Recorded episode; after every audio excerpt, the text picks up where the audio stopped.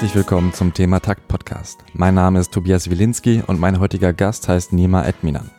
Schon vor vier Jahren haben wir das erste Mal über Facebook geschrieben. Zu dem Zeitpunkt hat er schon für das Label Empire gearbeitet und die Gründer von Genius.com kennengelernt, die uns beide vernetzt haben. Nima lebte zu dem Zeitpunkt schon in San Francisco, kommt aber ursprünglich aus Hamburg, wo wir uns für das Thema Takt-Interview auch getroffen haben. In Hamburg gründete Nima schon mit 14 Jahren dubcnn.com und interviewte US-Rapper wie zum Beispiel Kendrick Lamar, als er sich noch K-Dot nannte oder später Snoop Dogg. Mittlerweile konzentriert sich Nima zusammen mit seinem Partner Ghazi Shami aber vor allem auf Empire Distribution. Im Gespräch geht es sehr viel um den Wandel des Internets. Mittlerweile kann man sich kaum vorstellen, dass es mal kompliziert war, Videos hochzuladen oder dass man kaum ablesen konnte, wie erfolgreich eine Webseite oder ein Künstler war. Heute kann man sich grob an YouTube-Klicks oder Facebook-Likes orientieren.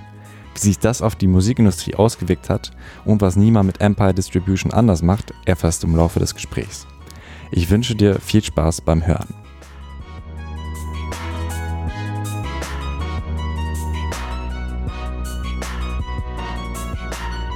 Herzlich willkommen beim Thema Takt Podcast, Nima Edminan. Richtig. Richtig Moin. ausgesprochen. Ja, Edminan. Wie viele Leute haben Schwierigkeiten mit dem Namen. Der ist, der ist gar nicht so schwer, aber das M nach dem T ist für Deutsche und Amerikaner immer problematisch. Wie sprechen die denn aus?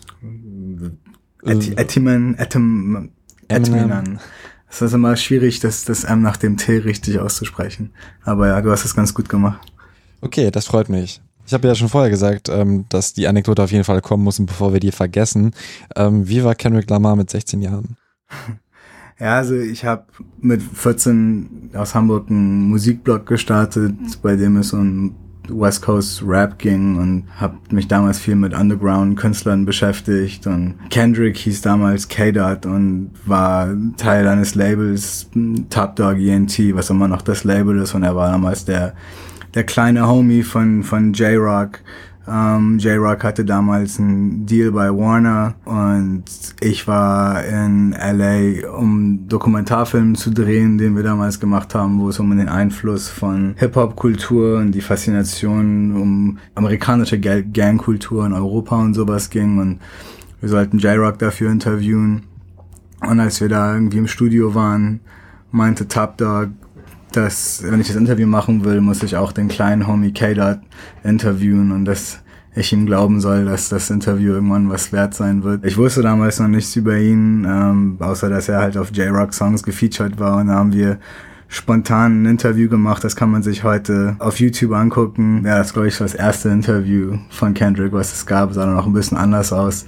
Ähm, wir, waren, wir sind beide, beide ungefähr gleich alt. Ich glaube, vielleicht waren es auch 17, aber waren beide gleich alt. Und ähm, er wusste schon, er wusste schon immer ungefähr, was er machen will. Also es war, als er sein allererstes Mixtape ungefähr fertig gemacht hat und er meinte damals schon, dass sein erstes Album Good Kid, Mad City heißen wird aber dass er das Album nicht machen kann, bis er die richtige Plattform dafür hat. Ähm, also war schon immer auf jeden Fall sehr aufgeweckt und, und, und wusste genau, wohin sein Weg ihn führen soll. Gut, dann äh, springe ich jetzt nochmal zurück, erstmal in deine eigene Geschichte. Mhm. Du bist in Hamburg aufgewachsen und auch geboren. Nee, ich bin in Teheran geboren, im Iran. Sind, als ich ein Baby war, nach Hamburg gezogen. Ähm, Kriegsflüchtlinge damals äh, während des Iran- und Irakkriegs und ähm, ja, war dann seitdem in Hamburg, bis ich 22, 23 war. Und was auch im Iran oder noch gar nicht? Also ich bin da geboren, seitdem war ich zwar zweimal da, 99 und 2001, aber das ist schon mittlerweile 16 Jahre her, dass ich da war. Würde sehr gerne wieder zurückgehen, ähm, sieht wunderschön aus, aber es hat sich noch nicht ergeben. Der, der Ursprungsort deiner Familie oder wo warst du dann da zu Besuch? Also die Familie ist aus Teheran, ähm, die Hauptstadt. Und ähm, als ich da war, waren wir mit meinen Großeltern halt, sind wir viel rumgefahren. Ich meine, es ist eine der Orte mit der ältesten Geschichte auf der Welt. Ich meine, du siehst da Gebäude, die sind irgendwie sieben, achttausend Jahre alt und es ist einfach eine, ich meine, in Amerika, wenn etwas 100 Jahre alt ist, dann sagen die Leute, wow, das ist, das ist Geschichte und das ist einfach nochmal was ganz anderes und ähm, ja, ist halt meine Kultur, ich bin damit aufgewachsen, ich spreche Persisch mit meinen, mit meinen Eltern. Bin irgendwo ein, eine, eine Mischung aus, eine Mischung aus Kulturen. Ich bin im Iran geboren, persische Eltern, Deutschland aufgewachsen, war aber auf einer französischen Schule in Deutschland und lebe jetzt seit Jahren in Amerika. Also irgendwo ein Melting Pot von verschiedenen Kulturen. Du hast auch relativ viel Wert auf Sprachen dann gelegt, ne? also dann wahrscheinlich gezwungenermaßen auch ein bisschen. Aber auch im Bachelor hast du dann eben American Studies und französische Literatur gemacht. Ja, das war nicht ganz freiwillig, ehrlich gesagt. Ich habe zum Ende meiner Schulzeit, wie gesagt, hatte ich meinen Musikblog und das hat die meiste Zeit eingenommen und das war auch das, womit ich meine meiste Zeit verbracht habe. Dadurch hat die Schule ziemlich gelitten. Ich habe mein Abi ganz knapp so geschafft und kam nirgendwo ins Studium rein. Meine Mutter wollte, dass ich unbedingt anfange zu studieren und das Einzige, wo ich reinkam, war französische und amerikanische Literatur. Später für meinen Master habe ich dann meinen mein Weg wieder, meine Interessen gefunden, aber der Bachelor war im Endeffekt eher Mittel zum Zweck, weil ich da was studieren musste und da kam ich rein. Aber dann bist du gar nicht so die Leseratte oder hast du das dann doch Nein. gefunden, die Leidenschaft? Also ich lese schon gerne. Jetzt in den letzten Jahren komme ich nicht mehr so viel dazu, teils weil ich busy bin, teils weil es schwierig ist, seine Aufmerksamkeit so lange auf eine Sache zu lenken. Es sei denn, ich bin im Flugzeug und abgeschnitten von, vom Netz. Ähm, oder in der Deutschen Bahn. Oder in der Deutschen Bahn. Aber ähm, ja, oder hier in den Bussen. Ich habe gesehen, man kann in Deutschland haben die in den Bussen Bücher, die man einfach so lesen und wieder in den Bus tun kann. Das fand ich auch ganz interessant. Aber nee, ich lese schon gerne. Ähm, Hast du Lieblingsbücher? Also so einmal Literatur und vielleicht auch so businessmäßig? Ähm, Literatur, also mein, mein Lieblingsbuch war eigentlich immer Der Alchemist von Paulo Coelho. Ist nicht so lang ähm, als Buch irgendwie als großes literarisches Werk, aber ich finde, es repräsentiert so ein bisschen, wie ich die Welt sehe. Das, ist ein, das kann ich wenn man es nicht kennt, kann ich es nur empfehlen. Businessmäßig, ich, hab, ich bin jetzt gerade dabei, tatsächlich ein Buch zu lesen, was ich ganz cool finde. Es heißt ähm, Originals. Ich kann jetzt nicht sagen, wer der Autor ist, aber das Vorwort ist von Sheryl Sandberg, die Vizepräsidentin bei Facebook, und es geht darum, wie Menschen, die outside the box denken oder Probleme anders angehen, die Welt verändern oder Entwicklungen starten, die irgendwie langfristige Folgen haben, wie, wie Menschen, die Businesses gestartet haben, die irgendwie den Markt verändert haben und wie die denken und was da die Mentalität ist und so. Das heißt Originals, da bin ich jetzt vielleicht halb durch, aber das ist ziemlich gut. Äh, wie weit haben mir denn Sprachen bei deinem Weg geholfen, rücklückend? Also du sprichst im Deutsch, Englisch, Französisch und im Iranisch Farsi? Mhm. Also geholfen hat es mir auf jeden Fall dadurch, dass ich in Amerika sehr schnell Fuß gefasst habe. Ich hatte immer schon ein starkes Interesse fürs Englische und speziell fürs amerikanische Englische. Es war teilweise schon komisch. Ich war immer der, der irgendwie in der Schule, wenn alle einen Film gucken wollten, partout den nicht auf Deutsch gucken wollte, sondern auf Englisch und wenn dann mit Untertiteln und meine ganzen deutschen Freunde sich mir aufgeregt. Oder Freundinnen, mit denen ich irgendwie damals zusammen war, die mussten sich immer alles auf Englisch angucken. mit, mit Untertitel, so da kam, ich habe mich geweigert, Filme, die übersetzt waren, zu gucken und habe irgendwie, als ich mit 14 oder 15 ein Tagebuch geschrieben habe, das Tagebuch auf Englisch geschrieben, was eigentlich überhaupt keinen Sinn macht. Das war wie keine meiner drei Hauptsprachen, aber ich habe mich schon immer sehr fürs Englische habe englische Bücher gelesen, auch wenn ich irgendwie für mich schwieriger war.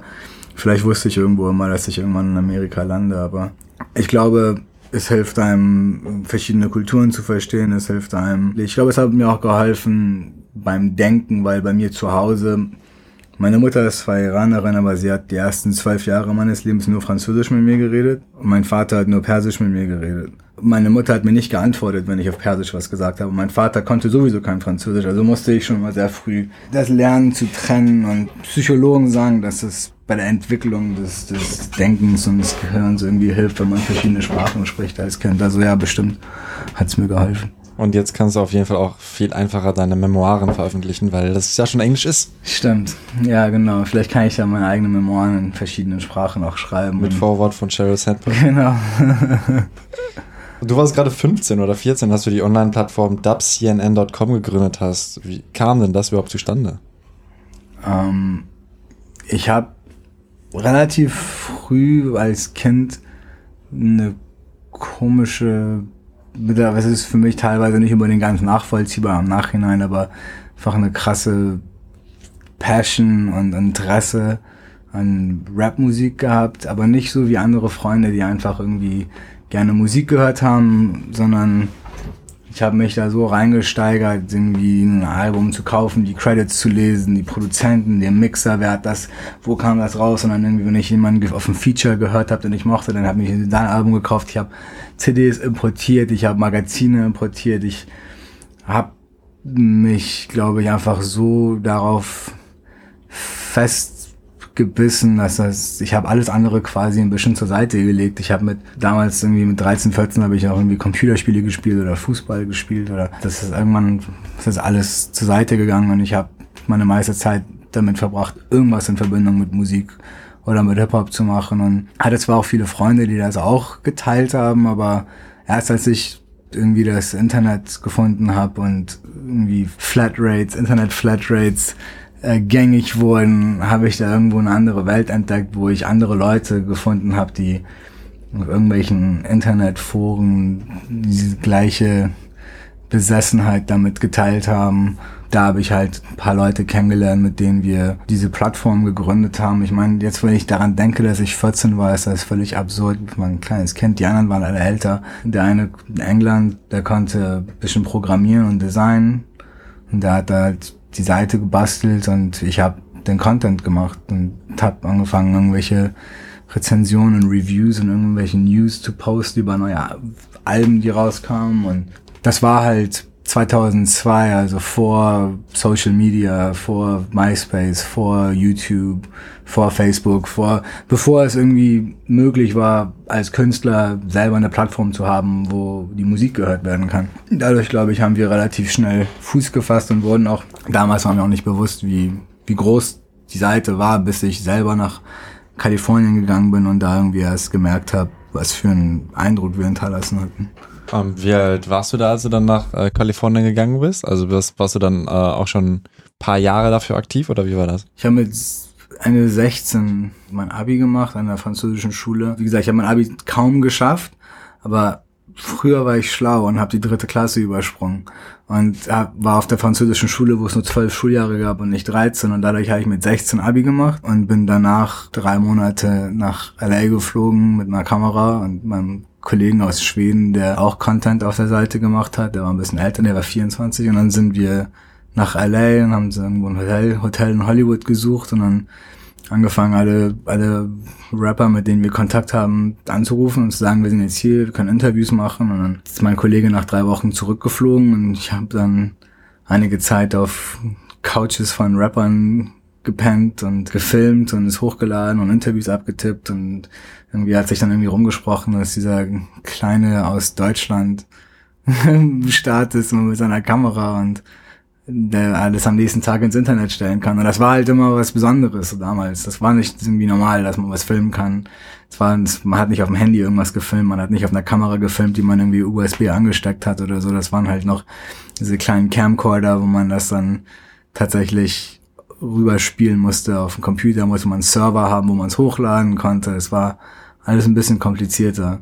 Um, ähm, und wir haben halt viel mit der Underground-Szene zu tun gehabt, wo das sowieso jetzt nicht irgendwie so gängig war. Und ich glaube, dadurch haben wir uns einen Namen gemacht auf jeden Fall. Wie bist du denn überhaupt auf die Couch von einem Rapper gekommen? Einfach E-Mail, hallo? Ich glaube, dadurch, dass ich, und das haben wir damals gar nicht bewusst, so ich war aber traditionell als Journalist oder jemand in den Medien interessiert man sich für die Großen. Man will die Großen interviewen. Man will irgendwie, wer, wer ist gerade erfolgreich? Das hat mich überhaupt nicht interessiert. Ich, ich hatte meine, meine Szene, von der ich besessen war, das war West Coast Gangstermusik und ich habe da mich mit den Leuten befasst und wenn ich mit denen telefoniert habe oder Interviews gemacht habe, dann wurde auch recht schnell klar, dass nicht irgendwie jetzt ein Journalist oder Fragen stellt, sondern es war eher ein Fan, der da andere Fragen stellt und wir hatten halt ein Forum zur Website, wo immer wenn ich, bevor ich ein Interview gemacht habe, konnten die Member am Forum irgendwie ihre Fragen posten, ich habe die besten Fragen rausgesucht, die man da gestellt hat und da haben sich auch schnell Freundschaften irgendwo entwickelt mit den Künstlern, auch teilweise, glaube ich, weil die davon fasziniert waren, dass da dieser Typ in Deutschland irgendwie so viel über die weiß. Ähm, Stimmt, auch das war ja früher schwierig, ne, die Informationen zu beschaffen. Ja, naja, es war, es war da hatte nicht jeder Künstler eine Wikipedia oder sowas. Auf jeden Fall. Ich war, und die meisten Connections kamen halt von Künstlern zu anderen Künstlern und wir haben eine Plattform geschaffen damals für eine Szene, die nicht mehr Mainstream war. Also Snoop war Mainstream, Dre, Exhibit, Nate Dogg. Es gab Leute, die Mainstream waren, aber alles, was einmal eine, eine Stufe drunter war, war halt kommerziell gesehen im Underground, aber für mich waren das die größten Stars der Welt. So. Zum Beispiel, wer war für dich der größte damals?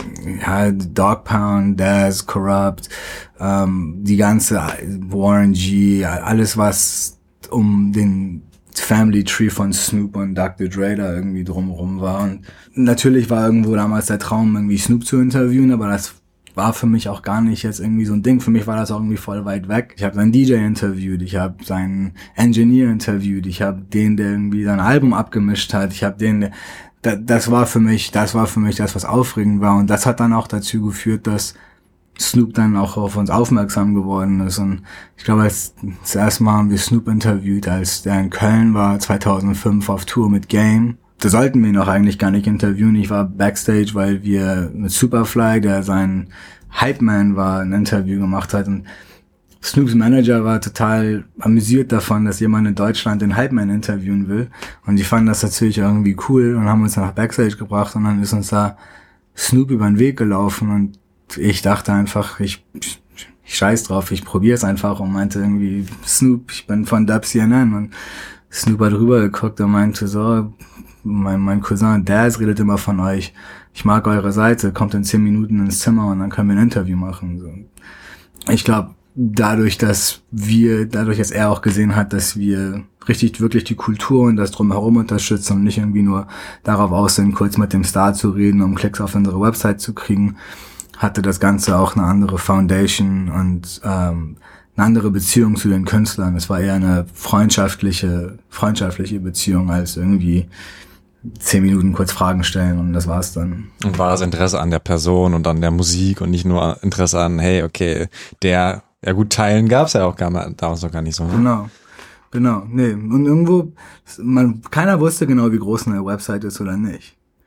Es sei denn, du bist irgendwie auf Alexa gegangen und hast die Rankings angeguckt von irgendwelchen Internetseiten, aber es gab so es gab Internetseiten, du hast sie angeguckt und du wusstest jetzt nicht, ob das jetzt ein Zwölfjähriger ist, der das irgendwie schreibt, die drei Leute lesen oder ob das jetzt eine Seite ist mit fünf Millionen Klicks oder es sei denn irgendwie, du kanntest irgendwie jetzt die Marke oder so, aber ich glaube, keiner wusste damals, wie alt ich bin. Und wenn die Leute sich die Website angeguckt haben, dachten die alle, dass es irgendwo aus Amerika geleitet wird. So und die waren immer alle total schockiert, dass es ein Kind in Deutschland irgendwie aufgezogen hat. Und das war teilweise auf jeden Fall amüsant, die Reaktionen zu sehen. Und selbst für mich auch, wenn ich jetzt darauf zurückschaue, so ich völlig absurd.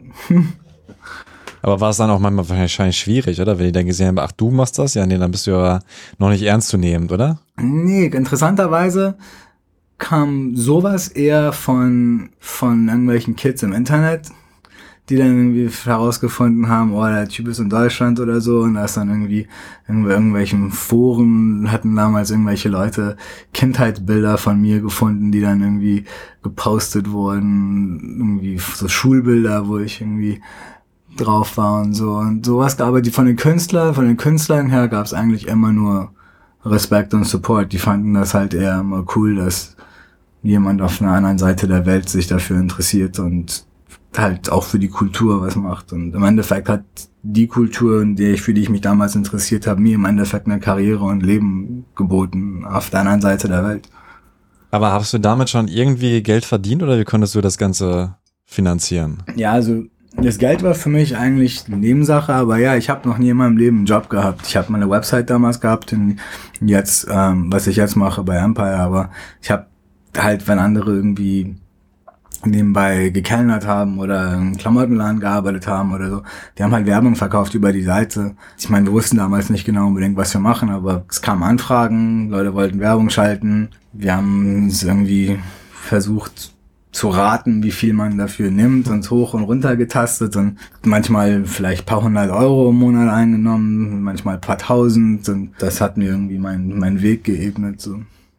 Okay, ja gut, also das ist ja schon mal also wenn ich jetzt war kein Minusgeschäft. Wenn ich jetzt im Nachhinein das zurückschaue, wenn ich ein bisschen älter gewesen wäre und vielleicht ein bisschen mehr Business Sense gehabt hätte, hätte man eine ganz andere Nummer daraus machen können. Aber damals war es, dass ich damit Geld verdiene, war nebensächlich. Das, was für mich war die Hauptsache, dass ich mit den Künstlern rede, mich mit der Musik beschäftige. Das war das, was mich getrieben hat und nicht, nicht das Geld. Mhm, machen, was du liebst einfach. Genau.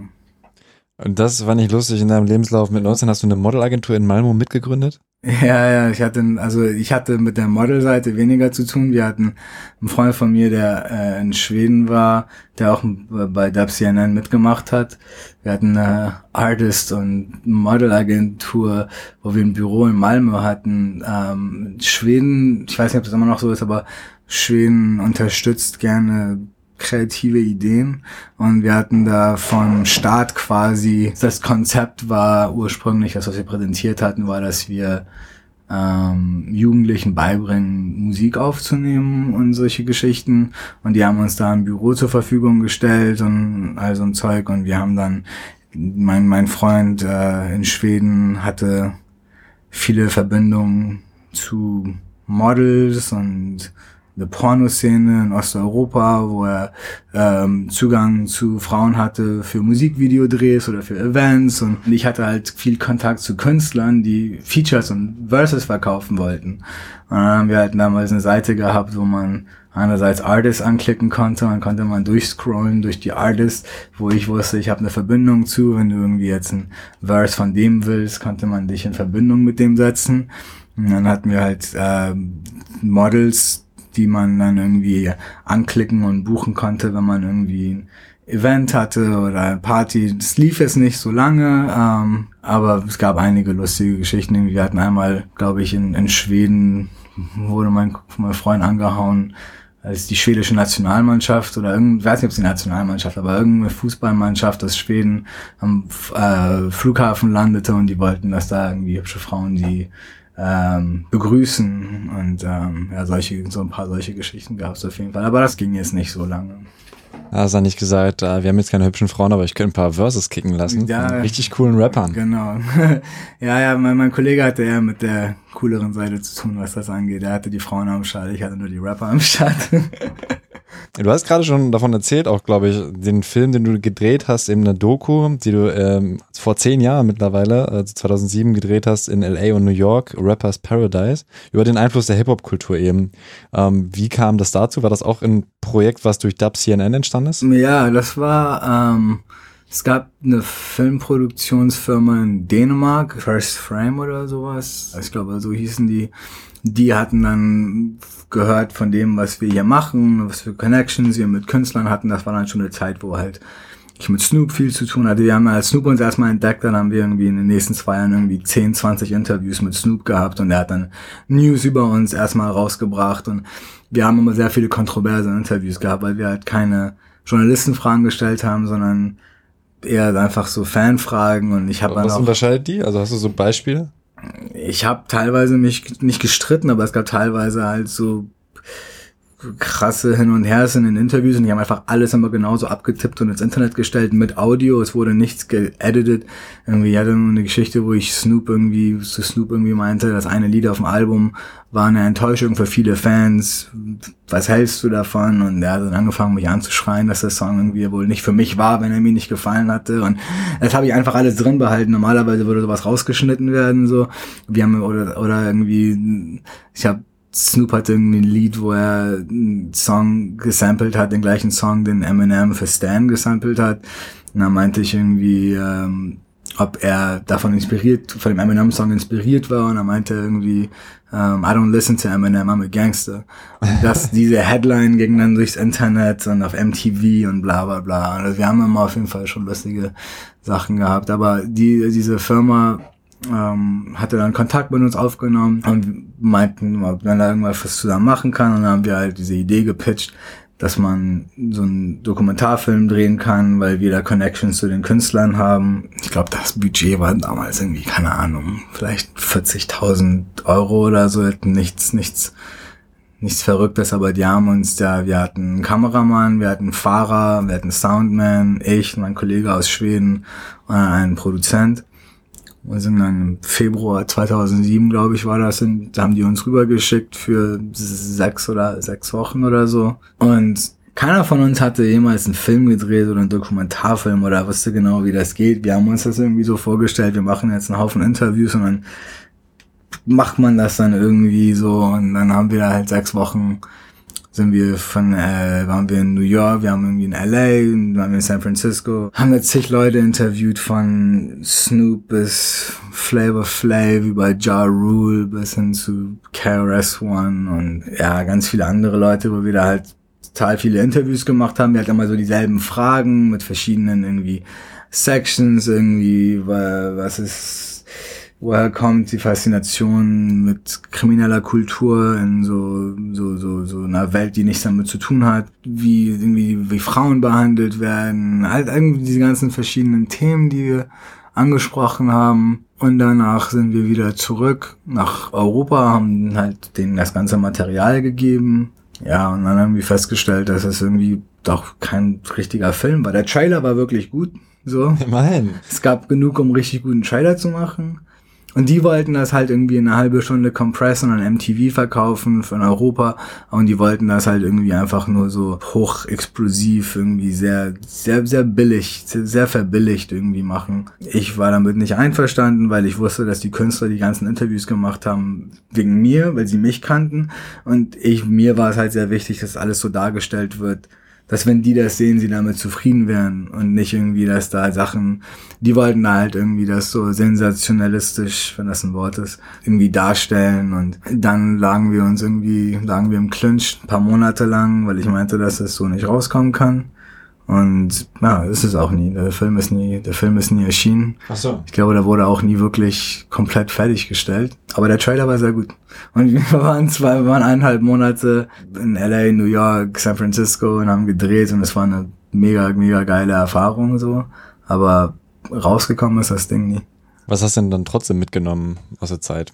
Ich war immer schon relativ jung in allem, was ich gemacht habe. Und jetzt zum Beispiel, le ich leite ein Label, wo die meisten Leute älter als ich sind und auch mehr Erfahrung haben.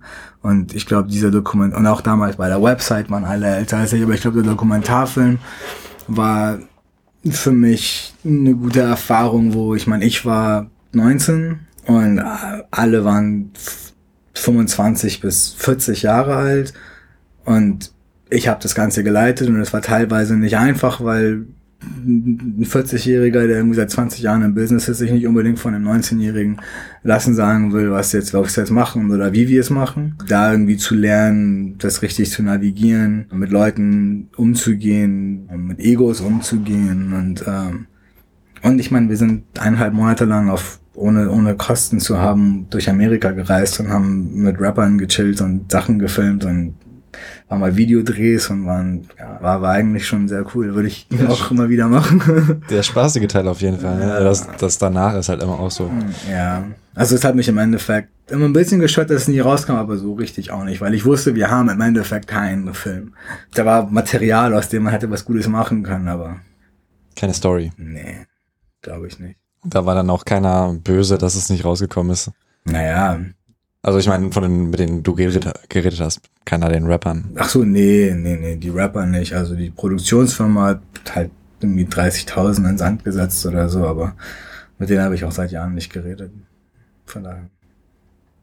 Was gab es sonst noch für Probleme? Also ich meine, gerade bei, bei so einer Reise, du meinst so die Absprache mit Leuten, aber es gibt doch bestimmt auch noch andere, wo du, wo du sagst, boah, das war auf jeden Fall auch so ein Knackpunkt vom Drehen oder allgemein deine Erfahrung, wo du dann vielleicht auch draus gelehrt hast. Wir waren in LA beim Videodreh.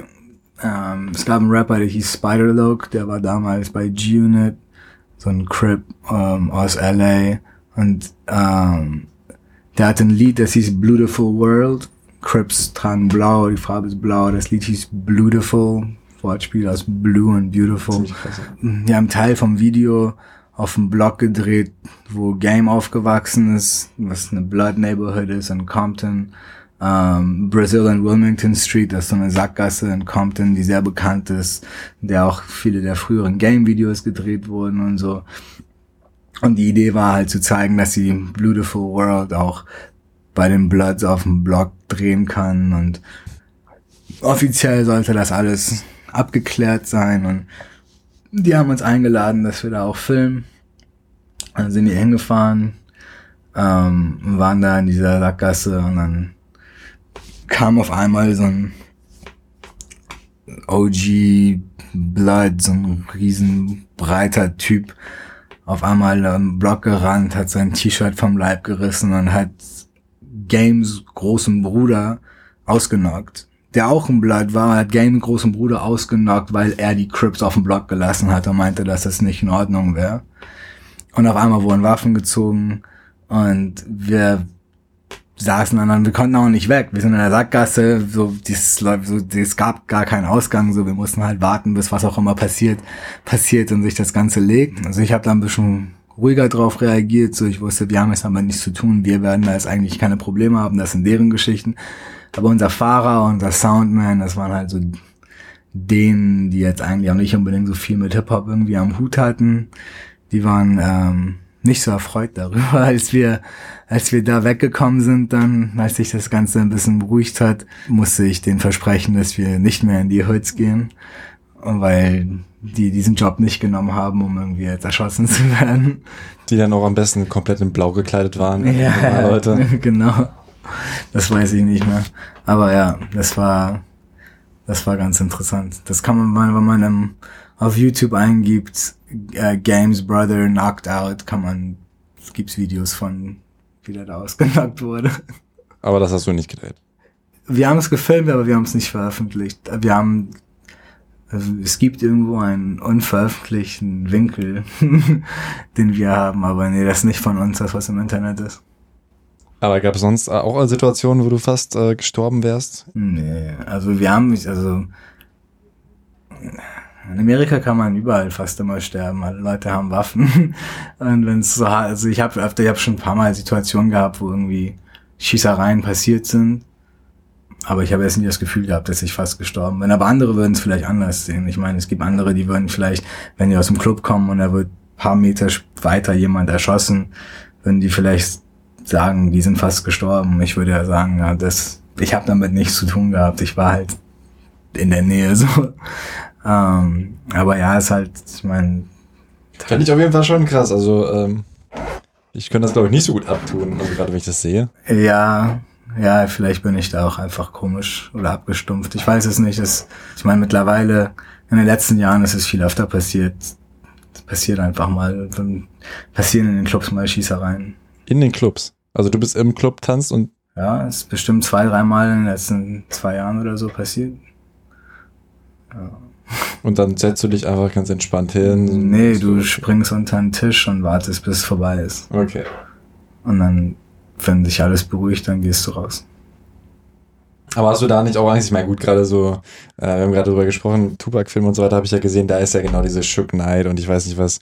Äh, gerade in dem Geschäft, äh, hast du manchmal dann irgendwie Angst, dass jemand, wenn auch nicht gerade erschießt, dich doch irgendwie, ähm, ja, dir gegenüber gewalttätig wird, weil du eben diese Position hast? Um, ähm, ich glaube, also als ich in, in, was ich bei Dub CNN gemacht habe, nicht. Ich meine, da war ich irgendwie ein Journalist oder Medien oder so. Das ist da jetzt nicht so interessant, was jetzt irgendwie das angeht. Aber jetzt, was wir machen bei Empire mit dem Label und so, wir sind da auf jeden Fall dabei, die Musikindustrie zu disrupten und die Majors ein bisschen zu ärgern und davon haben es auf jeden Fall schon einige Leute gesagt. Also jetzt nicht, nicht mich, aber äh, Gazi, der Gründer und auch meinem Mentor, dass sie mir irgendwann vielleicht irgendjemandem was antun will aus der Musikindustrie, weil er die da ein bisschen gerade ärgert oder, oder weil wir halt mit unserem Businessmodell ein bisschen disrupten, wie die halt immer ihr Business gemacht haben, aber so ernsthaft, nee, vielleicht bin ich naiv, aber ich denke darüber nicht nach.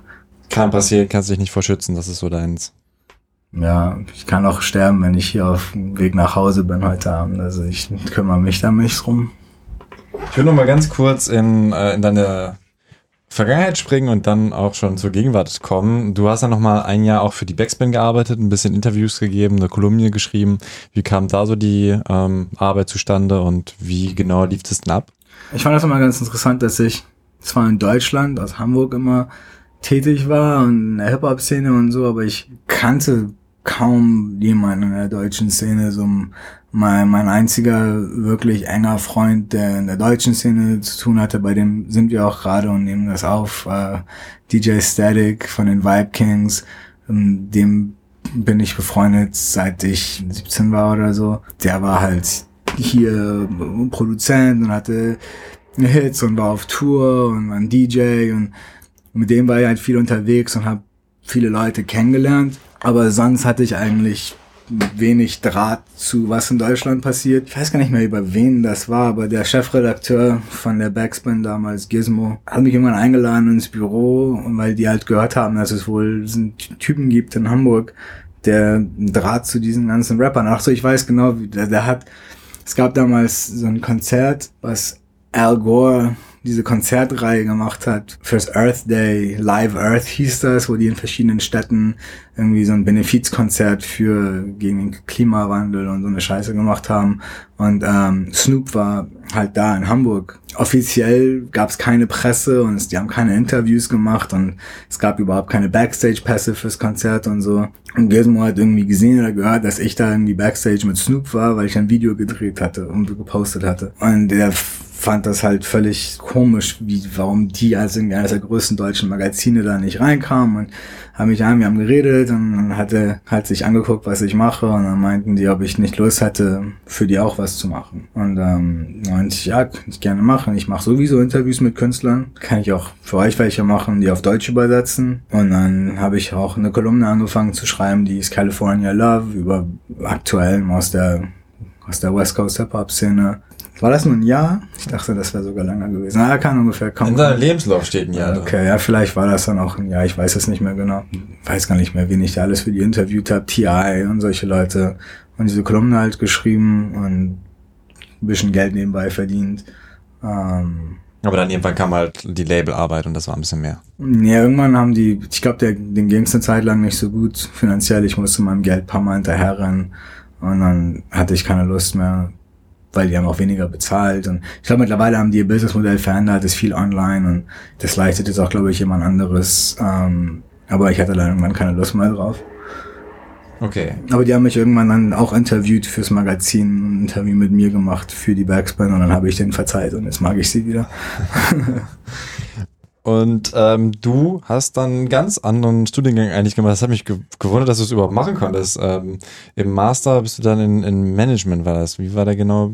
Medienmanagement. Ja, also ich, wie gesagt, für meinen Bachelor konnte ich halt nur das studieren, wo ich reinkam, das französische Literaturwissenschaften, amerikanische Literaturwissenschaften.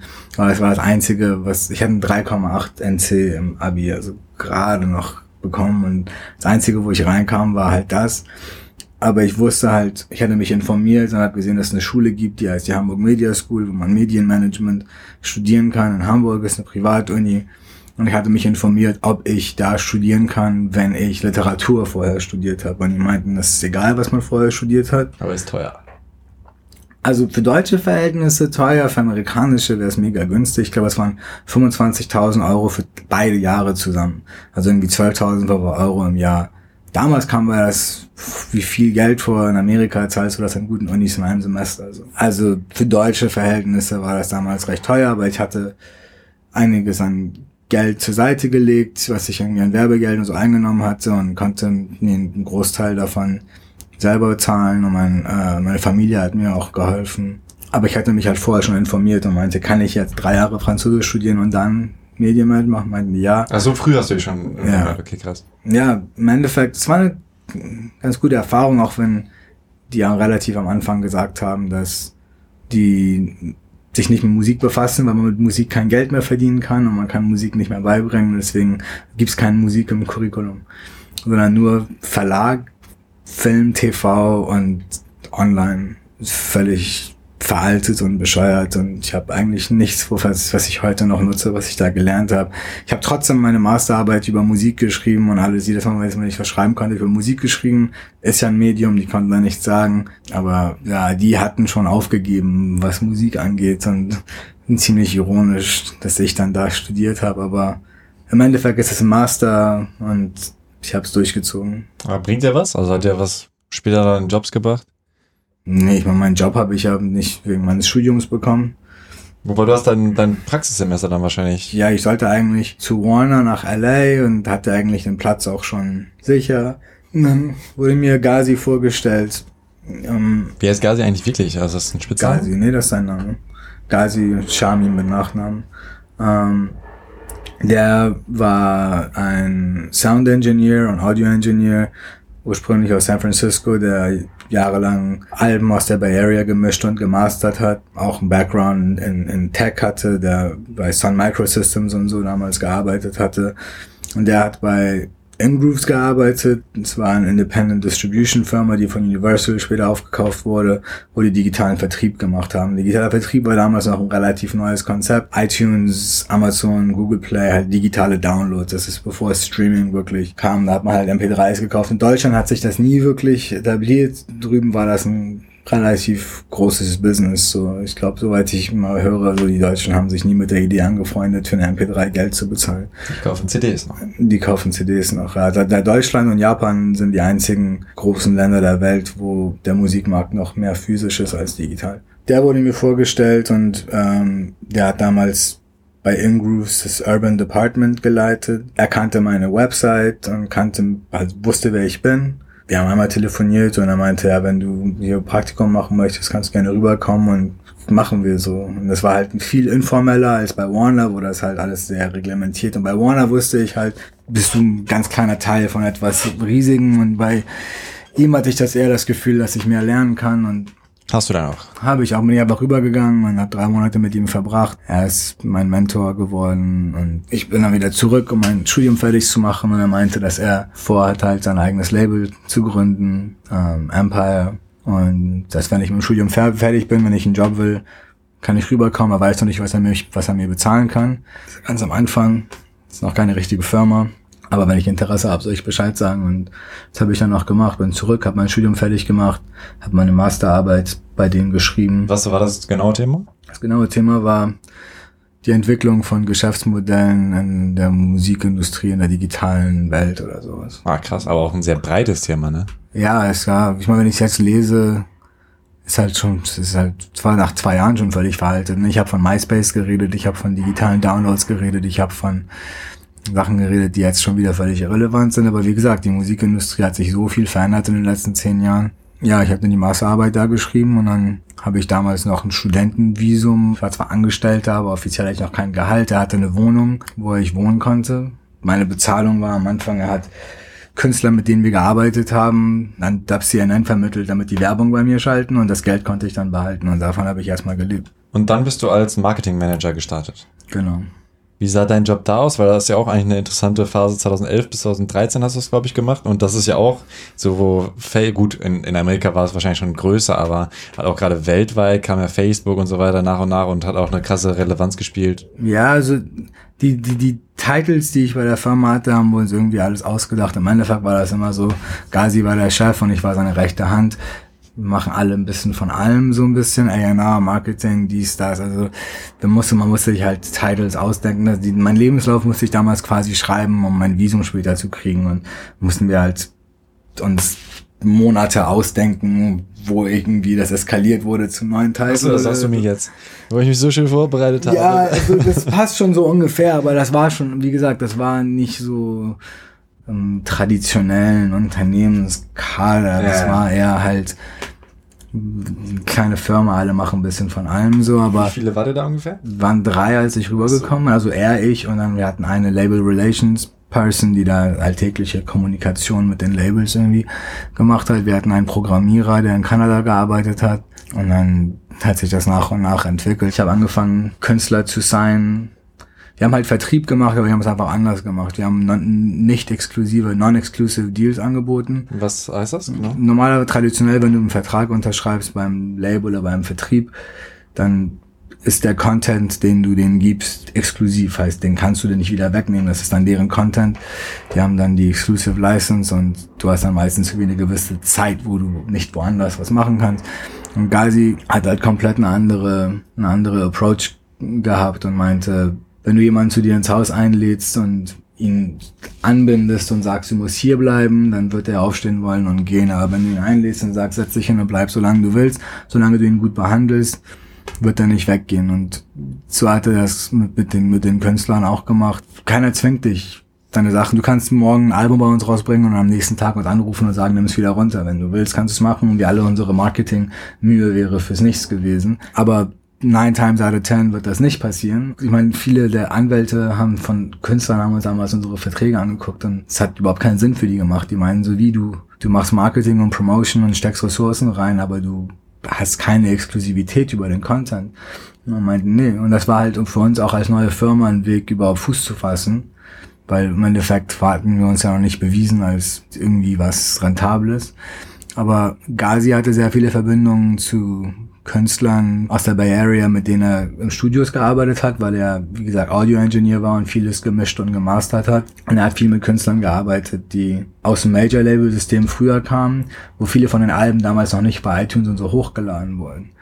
Und ähm, ich sage, weil das Label es verpennt hat quasi. Genau. Und ich sage, ich sage immer, ich nenne uns immer, wir sind die Robin Hoods des Musikbusiness. Wir sind erst dann in die Läden gegangen mit den Künstlern deren CDs gekauft, sie digitalisiert, bei iTunes hochgeladen und denen dann Geld dafür geschickt von den Einnahmen. Und es war damals auch völlig neu für Künstler, dass man irgendwie bei iTunes einfach einen Check irgendwie kriegst du, einen, kriegst du eine Bezahlung. Um welchen Zeitraum war das so? 2000 neun, zehn, ja. Ich bin 2011 rübergezogen und habe dann angefangen, alle zu, einfach Artists zu sein, die ich über Dub CNN kannte, mit denen ich gearbeitet habe.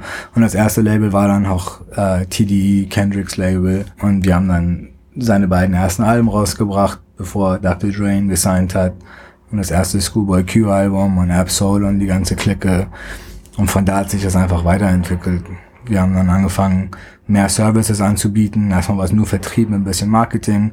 Irgendwann haben wir angefangen auch zu investieren in die Künstler, richtige Label-Services zu haben. Ich meine, mittlerweile sind wir ein komplettes komplette Musikfirma mit Radio-Promotions, Marketing-Team und alles, was ein normales Major-Label auch machen würde.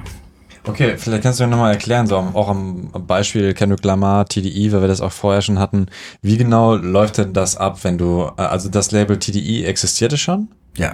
Und dann seid ihr quasi da hingegangen und habt gesagt, guck mal, das sind unsere Verträge, ähm, habt ihr Bock darauf? Nee, das lief eigentlich viel unspektakulärer ab. Ich war mit J-Rock befreundet, weil ich Interviews mit ihm gemacht hatte bei der CNN. Hatte ihm einmal erzählt, dass ich mit einer Firma arbeite, wo wir Sachen bei iTunes hochladen können.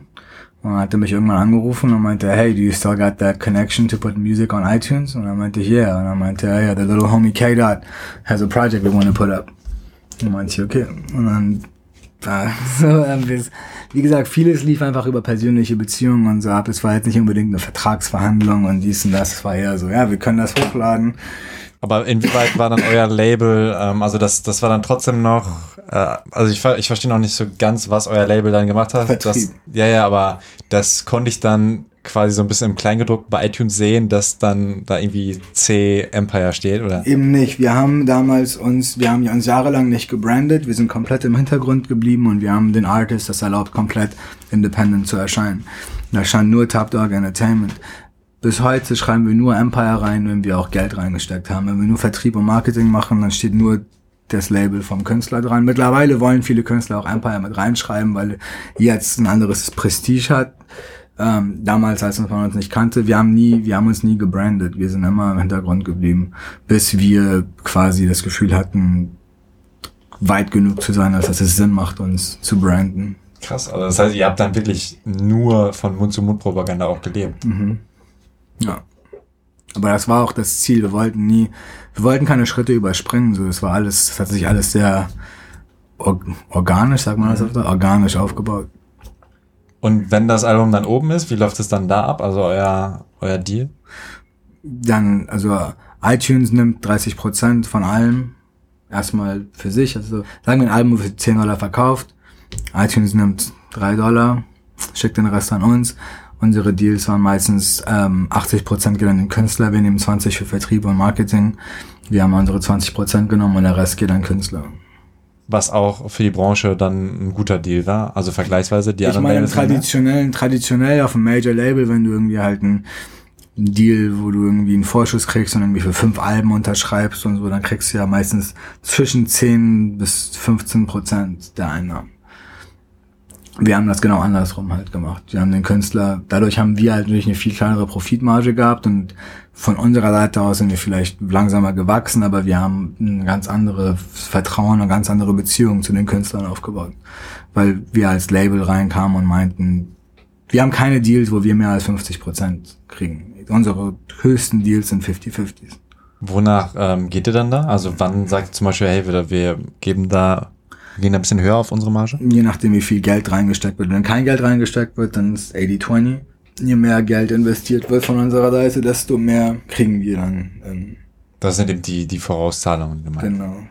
Und da hast du mir auch schon vorher zu erzählt, dass auch ganz, ganz viele Künstler überhaupt nicht Bescheid wissen. Also, dass die halt ähm, vor den Majors quasi so ein bisschen gelockt werden mit dem großen Geld und dann äh, ein bisschen in der Falle sitzen. Ja, also ich glaube, ich weiß nicht genau, wie das in Deutschland, wie die Deals in Deutschland aussehen. In Amerika ist halt so, wenn, wenn du einen Vorschuss bekommst, ist es nicht so, dass der Vorschuss zurückgezahlt ist, sobald die Summe die dir gegeben wurde, wieder eingespielt wurde. Sondern wenn du einen 20% Deal hast, wo du 20% bekommst, und du einen Dollar bekommen hast als Vorschuss zum Beispiel, dann wird jeder Dollar, der eingespielt wird, nur 20 Prozent davon gehen an deine Schulden. Heißt, du musst 5 Dollar verdienen, um einen Dollar wieder reinzuspielen. Und das, das realisieren viele Künstler nicht. Ähm, heißt, die Vorschüsse sind oft eine Falle, weil du die ewig brauchst, um das zurückzuzahlen. Wenn du eine Million Vorschuss bekommst und 20 Prozent hast, musst du fünf Millionen einspielen, um die eine Million wieder rauszuholen. Und das realisieren viele Künstler nicht. Ja gut, aber das ist vielleicht auch so dieses System in Amerika, dass es einfach normal ist, ne? dass es einfach riesige Summen sind, auch beim Studieren, ne? dass du halt einfach immer diese, dass halt einfach die, ähm, wie sagen wir, Lawn äh, auf. Ja, ja, die ganze, die ganze Gesellschaft basiert auf Kredite und Schulden auf jeden Fall. Aber ich glaube, wir zeigen jetzt, dass es auch anders gehen kann und das verändert sich auch, verändert sich auch langsam. Ich meine, die, die Industrie wird gezwungen sein, sich anzupassen in den nächsten Jahren und ich meine, mittlerweile gibt's ja Services wie TuneCore oder CD Baby. Was, was ist das beides? TuneCore? TuneCore ist, das ist die Website, über die jeder auf iTunes was hochladen kann. Du kannst dich anmelden, zahlst pauschal irgendwie 20, 40, 50, weiß nicht, irgendwie pauschal einen Preis und dann wird dein Album auf iTunes, Spotify, Amazon überall hochgeladen und du kriegst 100% der Einnahmen. Die verdienen einfach nur an den Pauschal, was du da jährlich irgendwie zahlst. Aber du wirst, du kriegst 100% der Einnahmen. Heißt, mittlerweile kann jemand sehr einfach seine Musik in den Markt bringen. So früher waren halt die Labels die Gatekeeper. Wenn du keinen Deal hattest, kamst du nicht in den CD-Laden. Wenn du nicht im CD-Laden warst, warst du kein echter Künstler. Es gab dich quasi nicht. Wenn ich dich nicht bei Saturn oder beim Mediamarkt oder so finden konnte, dann warst du kein richtiger Künstler. Heutzutage gibt's halt diese Barrieren nicht mehr und das ist, das macht es einerseits schwieriger, einerseits einfacher, andererseits natürlich auch schwieriger, weil die Masse an Musik einfach viel größer ist und es viel schwieriger ist, herauszustehen als Künstler. Wenn du beim Mediamarkt bist und irgendwie die Hip-Hop-Abteilung hat 100 Künstler, das war es dann auch, sind 100. Ich meine, heutzutage sind es Millionen, Millionen, Millionen und es ist natürlich schwieriger dann herauszustechen, aber es ist irgendwo fairer geworden. Jeder kann quasi ein Lied rausbringen und wenn es ankommt, dann kommt es an. Und äh, was tut ihr da, damit Leute eher herausstechen? Was ist da zum Beispiel euer Service auch im Marketing oder so? Ja, ich meine, heutzutage dreht sich alles um Playlists. Alles dreht sich um Playlists, Spotify Playlists, Apple Music Playlists, YouTube Playlists. Ich meine, wir sind übergegangen von einer Zeit, wo alles, es gab Radio und Magazine, es gab ganz wenige Kanäle, die bestimmt, bestimmt haben, was irgendwie jetzt heraussteht. Dann kam die Zeit von YouTube, Soundcloud und dann irgendwie Napster und die ganzen Geschichten, wo alles offen war, aber irgendwo meint der, der durchschnittliche Mensch will nicht jeden Tag nach Musik suchen. Leute, die sich für Musik interessieren, suchen gerne nach Musik, aber der durchschnittliche Musikhörer, der hat keinen Bock, jeden Tag zu überlegen, was will ich heute hören. Die Leute wollen schon jemandem vertrauen können, der denen sagt, was will ich hören. Und deswegen sind Playlisten, die von irgendwelchen Curators oder Tastemakers gemacht werden, sehr wichtig geworden. Wenn zum Beispiel ähm, Vibe Kings in Deutschland als Marke angesehen sind, die wissen, was gute Musik ist, dann gibt es sehr viele Kids, die sich vielleicht bei Spotify in die Vibe Kings Playlist abonnieren, weil sie dem vertrauen, dass Vibe Kings jede Woche die neue Musik in die Playlist tut, die, die, die gerne hören möchten. Das ist so dieses Mittelding zwischen irgendwie drei Radiosendern oder halt einfach das komplette offene Meer, wo du nicht weißt, wo soll ich jetzt anfangen, wenn ich was hören will, so. Und deswegen sind diese Tastemaker und Curator-Geschichten heutzutage, glaube ich, sehr wichtig. Alle wollen in die Spotify-Playlist rein. Und da, da, so werden heutzutage Hits auf jeden Fall gemacht. Und da zählen auch die nicht offiziellen Dinger zu. Also es gibt ja die ganz offiziellen, zum Beispiel Spotify-Playlist, aber mhm. du hast ja eben auch gesagt, Vibe Kings zum Beispiel sind auch die Künstler-Playlist. Also die gucke ich mir zum Beispiel eigentlich nie an, außer ich finde den Künstler richtig cool. Ja, also nicht unbedingt nur Künstler, es kann auch Marken sein, es kann auch irgendwie jetzt Snipes kann eine Playlist haben oder Levi's kann eine Playlist haben oder also einfach nur die Leute wollen gerne irgendwas vertrauen, was sie mögen. Oder wenn jetzt Rihanna eine Playlist rausbringt, da werden viele Leute die Playlist hören, weil die wissen wollen, was es ist, was Rihanna irgendwie mir jetzt empfehlen will oder sowas. Aber ihr versucht die Künstler in alle quasi reinzubringen, in alle Playlists. Ja, man weiß nie, wo der Knackpunkt kommt, wo ein Lied auf einmal seinen Anfang findet. Es gibt diese Story, dass äh, Lord die Sängerin, die hat das Royals-Lied, was ja dann auf Nummer eins gegangen ist. Und das hat angefangen, weil der Gründer von Napster hat eine Playlist bei Spotify, die viele Follower hat und der hat dieses Lied irgendwie bei sich da oben reingeschoben und das hat von da irgendwie angefangen, sich zu verbreiten. Also man weiß nie, wo, wo es kommt. Also man versucht so weit wie möglich das Netz rauszuschmeißen und gucken, wer, wer unterstützt etwas. Und das heißt, du gehst dann zum Beispiel an die Marken ran und sagst, hey, pack doch mal mein Lied rein, weil, oder ich meine, das. Ja, wir pitchen halt jede Woche an unterschiedliche Editors, Playlists. Wir, wir schicken an iTunes wöchentlich unsere Prioritäten, Releases, die wir haben. Man updatet die, sagt, warum ist dieses Lied relevant, was passiert um dieses Lied herum gerade. Das Lied hat zum Beispiel gerade halbe Million Klicks auf YouTube in der Woche bekommen oder keine Ahnung, Kanye West hat das Cover auf seinem Instagram gepostet oder es kann alles Mögliche heutzutage sein. Es kann sein, dass ein Sänger bei seinem Konzert gestern ausgenockt wurde und auf einmal das Lied explodiert ist und deswegen soll es in Playlisten reinkommen. Also man, man versucht einfach, wie gesagt, es gibt Millionen, Millionen neue Lieder, die jede Woche rauskommen und du musst halt irgendwie versuchen herauszustechen. Und die Musik selbst, das Lied selbst ist vielleicht 25 Prozent von dem, was zählt. Das drumherum ist natürlich wichtig, weil es gibt so viele gute Künstler heutzutage. Ich meine, damals gab es Rapper, die haben gerappt, Sänger haben gesungen und die Writer haben geschrieben und die Produzenten haben produziert. Ich meine, wir haben heutzutage Leute, die können alles. Der, der, der, der singt, der rappt, der tanzt, der macht sein eigenes Artwork. Ich meine, vom, vom Musik machen ist günstiger geworden, Musik rausbringen ist günstiger geworden. Es gibt so viele talentierte Menschen. Natürlich ist die Musik selbst wichtig, aber das Drumherum, die Story, die Menschen müssen interessant sein, die Menschen müssen irgendwas was Interessantes an sich haben. Wenn du langweilig bist, dann egal wie gut deine Musik ist, dann das interessiert mich wirklich. Ich meine, es gibt immer Ausnahmen, aber im Großen und Ganzen, vor allem in Hip-Hop, so, ich meine, das sind ja teilweise mehr so wie Cartoon-Charaktere als irgendwie alles andere. Es ist wie, wie Wrestling heutzutage. Jeder hat so eine Story, jeder hat, was, was lässt dich herausstehen? Warum soll ich jetzt das neue Travis Scott Lied hören, statt dem neuen Young Thug Lied oder so? Das heißt, es hat sich so ein bisschen verschoben. Früher war es dann zum Beispiel eben Saturn oder so, der dann ausgewählt hat, was, was existiert und jetzt ist dann eben Spotify oder so. Ja. Ja, ja, Spotify und iTunes, Spotify, Apple Music, Google Play, Tidal, YouTube sind halt die neuen Curator. Wie siehst du das? Wie meinst du das? Ist es im Prinzip dann gleich und hat sich einfach nur verschoben? Findest du es besser als vorher? Ähm, es hat Vor- und Nachteile. Ähm, der Vorteil ist, glaube ich, dass es mehr Experten gibt, die jetzt eine Meinung haben, wo Leute den folgen können. Der Nachteil ist, dass es gibt nur eine Spotify Frontpage für das gesamte Land. Es gibt nur, die, die Playlisten sind gleich für alle. Das Saturn in Harburg konnte aber jetzt was anderes featuren als vielleicht das Saturn, was hier war oder das Saturn in Berlin. Es gab, wenn, wenn es 20 Radiosender gibt, dann vielleicht können die Radiosender unterschiedliche Sachen spielen, aber jetzt irgendwie erst eine Playlist ist, die größte Playlist auf Spotify ist Rap Caviar. 8 Millionen Abonnenten. Das ist die gleiche Playlist für die gesamte Welt.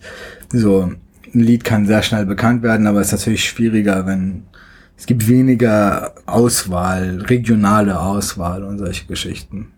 Ist dann immer so eher so, bei Apple gibt halt einen Hip-Hop-Editor und der entscheidet, was ist auf der Frontpage für die nächste Woche und das ist die gleiche Frontpage für alle. Dadurch gibt es vielleicht ein bisschen weniger Variation oder es ist schwieriger. Aber im Endeffekt ist es schon eine gute Entwicklung. Ich meine, es wird sich auch weiterentwickeln. Es werden mehr Curator geben, mehr Playlisten und die Leute werden sich dann entscheiden können, was sie hören wollen. Aber Marketing ist gar nicht mehr so dein Hauptjob, ne? Du bist jetzt Vice President oder? Wir machen, wie gesagt, immer noch alle ein bisschen von allem was, aber ja, ich bin eher dafür verantwortlich, das Alltägliche zu leiten. Ich mache immer noch sehr viel A&R, also neue Künstler finden und signen und ist auch das, was mir Spaß bringt, aber bin halt verantwortlich dafür, dass alles zusammen funktioniert, was im Büro abgeht, die unterschiedlichen Abteilungen und da auf jeden Fall einen Überblick zu behalten. Aber ich bin da immer noch sehr viel im Operativen und Alltäglichen am Machen. Aber jetzt bei einer Albumproduktion eigentlich nicht dabei. Nee, wir sind am Kreativen jetzt erst in den letzten Jahren aktiver geworden bei Künstlern, die wir jetzt zu größeren Deals mit uns sein, wo wir auch dann vielleicht sitzen und mit auswählen oder bei der Produktion. Aber der, Groß, der Großteil unserer Arbeit kommt, wenn die Musik fertig ist.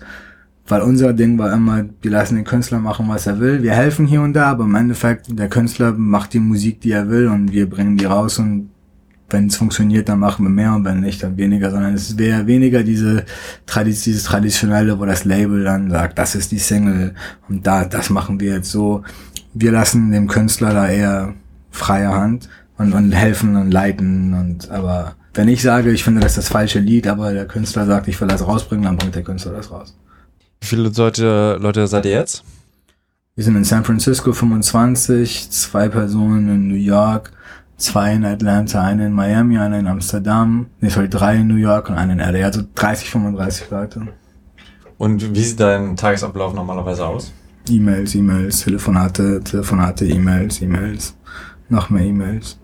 Aber macht Spaß. Also ich bin, ich muss nicht unbedingt immer im Büro sein, ich bin viel unterwegs, ich reise viel, aber alle, die mich kennen, wissen, das Handy ich meine, es gibt keine richtigen Uhrzeiten für das, was wir machen. Ich meine, wenn wir hier sitzen, ich höre mein Handy da hinten die ganze Zeit schon vibrieren, weil es jetzt gerade wahrscheinlich neun Uhr morgens oder so ist drüben, Montag morgens. Und wenn ich gleich hier fertig bin, dann muss ich bestimmt erstmal eine halbe Stunde E-Mails beantworten. Aber es kommt halt mit, mit einer größeren Firma, mehr Verantwortung.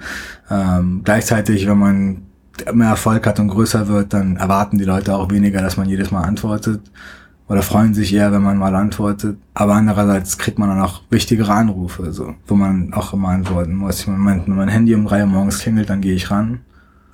Machst nie lautlos. Hm? Machst nie lautlos, auch nicht zum Schlafen. Nee. Ähm, ich, also ich kann manchmal halt vielleicht auf bestimmte Nummern kann anrufen und so, aber wenn ich weiß, es kann was kommen, dann auf jeden Fall. Und ich meine, das gehört auch, das ist auch ein Teil von dem, warum die Künstler gerne mit uns arbeiten. So ist nicht so dieses traditionelle Label-Ding, sondern ich fahre dann auch um vier morgens ins Studio, um das neue Lied zu hören und lade das dann auch auf iTunes um die Uhrzeit und weil das immer noch Spaß bringt, so ich, so teilweise ist es immer noch ein Traum, das zu machen, was ich mache und das, das kleine Kind in mir, wenn ich mal darüber nachdenke, freut sich auf jeden Fall. Ist teilweise stressig, ist viel Druck, aber ich kann nicht zum Beispiel einfach zwei Wochen Urlaub nehmen, wo ich einfach disconnecte so. Ich kann zwei Wochen Urlaub nehmen, aber ich muss trotzdem jeden Tag irgendwann erreichbar sein. Das ist nicht immer einfach, aber das ist that's the life I chose. Aber du bist kein Journalist mehr, du bist nicht mehr journalistisch tätig, Interviews nicht mehr. Nee. Fehlt dir das? Nee. ich schreibe lieber die Checks, als dass ich den Checks hinterherlaufen muss. Hm. es ist einfacher, auf der anderen Seite zu sein. Write Rhymes, or write Checks. Genau. Okay, ähm, noch zum Schluss, wie, wie genau läuft es jetzt äh, mit dem A&Ring ab?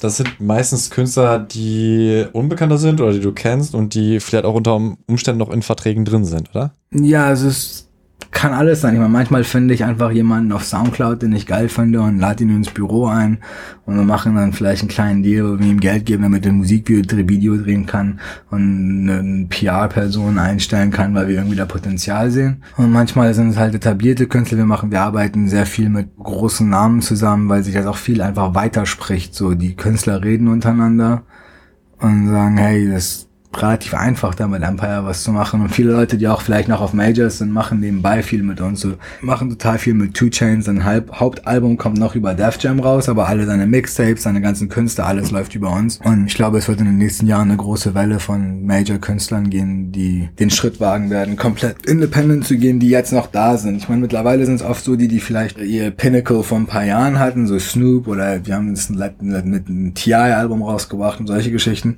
Aber ich glaube, es wird in den nächsten Jahren immer mehr Leute geben, die merken, dass man das mit dem Major-Label gar nicht unbedingt braucht. Also die Majors haben natürlich noch Vorteile, die wir nicht haben, wie zum Beispiel manchmal einfach bestimmte Connections, was irgendwelche Sponsorships angeht oder Branding-Geschichten oder große Touren oder einfach Budgets, die wir jetzt nicht unbedingt haben.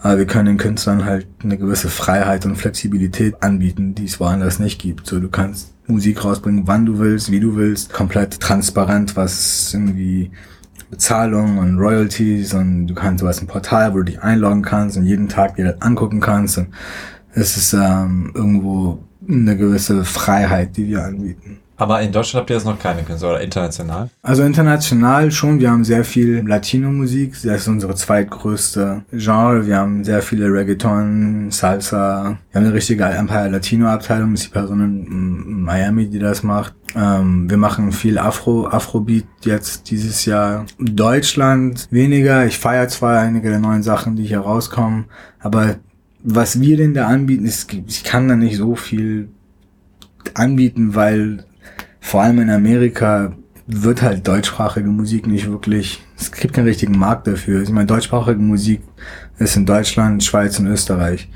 Und ich glaube, da gibt's genug deutsche Labels, die da Sachen anbieten oder mehr anbieten kann, als ich von da aus für die hier machen könnte. Aber wir hatten mal ein paar Sachen überlegt, aber nee, bisher haben wir nichts wirklich gemacht.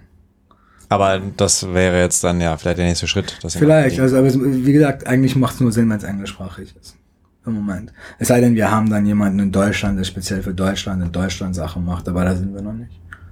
Wir haben jetzt in Amsterdam jemanden, der Marketing und Promotion für uns macht, aber das sind eher so unsere Empire-Sachen aus Amerika hier zu promoten. Ich glaube, der erste Markt, wo wir einsteigen, wird England sein, wo wir in UK mit UK Artists anfangen zu arbeiten und UK Artists sein. Aber ich glaube, da ist auch die Bridge ein bisschen einfacher, vor allem weil jetzt UK Rap in Amerika auch explodiert. Ich glaube, das wird der nächste Markt sein, wo wir einsteigen. Was wünschst du dir für die Zukunft auch der, der Musikwelt? Ähm, das ist eine gute Frage.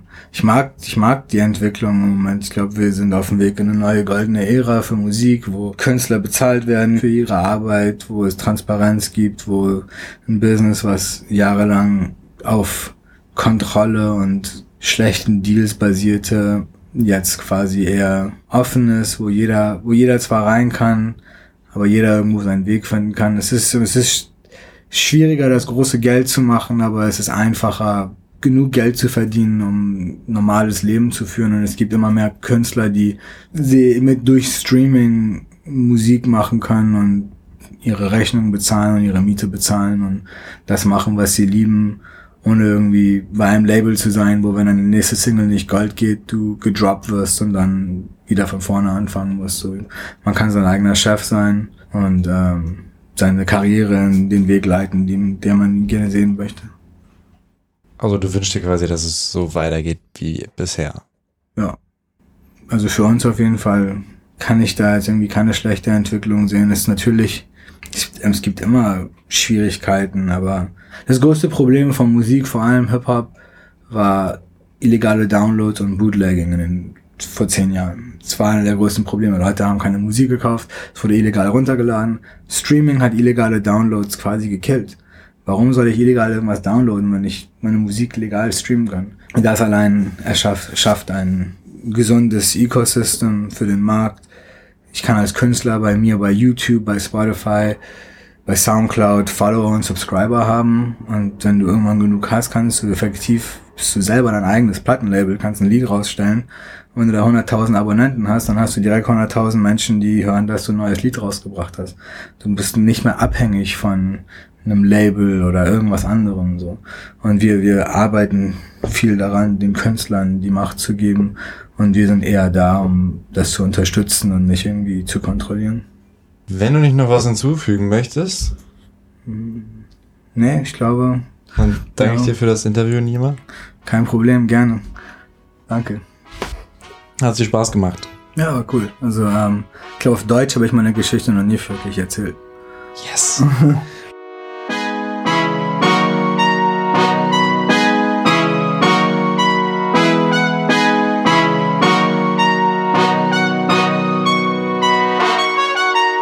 Yes, das war Nima Edminan von Empire Distribution im Thematakt Podcast. Ich hoffe, dir hat die Folge gefallen und du hast Lust, noch mehr Folgen zu hören. Abonnier Thematakt auf iTunes oder mit anderen Podcast-Apps, dann landet auch automatisch die nächste Folge auf deinem Handy. In Hamburg habe ich zum Beispiel einen Tag später den Fotografen und Freund von Nima, Pascal Kerouche, interviewt. Danke an DJ Static von Vibe Kings, dass wir das Interview in seinem Studio aufnehmen durften und danke dir fürs Zuhören. In zwei Wochen erscheint die nächste Folge Thema Takt, sehr wahrscheinlich mit dem Künstler Berkan. Mein Name ist Tobias Wilinski. Ich wünsche dir wunderbare Wochen.